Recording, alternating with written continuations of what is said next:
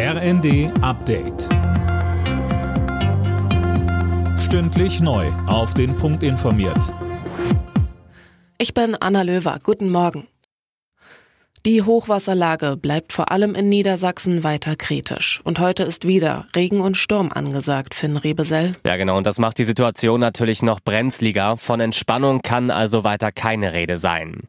Feuerwehren, Städte und Gemeinden appellieren jetzt auch nochmal an die, wie sie sagen, Hochwassertouristen, die den Rettungskräften teilweise im Weg rumstehen und filmen oder auch Drohnen fliegen lassen, die Warnungen ernst zu nehmen und sich von den Fluten fernzuhalten.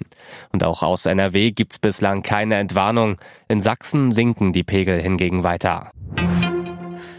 Jobverweigerern das Bürgergeld drastisch kürzen. Für dieses Vorhaben bekommt Bundesarbeitsminister Heil nun massiv Kritik aus den eigenen Reihen, der SPD und auch von den Grünen. Mehr von Imme Kasten. Ja, der grünen Sozialexperte Audretsch etwa warnt im Spiegel davor zu überziehen. Das Bundesverfassungsgericht habe zu Sanktionen geurteilt und strenge Vorgaben für Kürzungen gemacht, sagt er. Und der SPD-Mann von Malotki meint im Spiegel, es sei nicht hinnehmbar, dass Menschen in unserem Land über zwei Monate keinerlei Mittel zur Existenzsicherung haben. Von Union und FDP gab es bereits Zuspruch für Heilsvorhaben.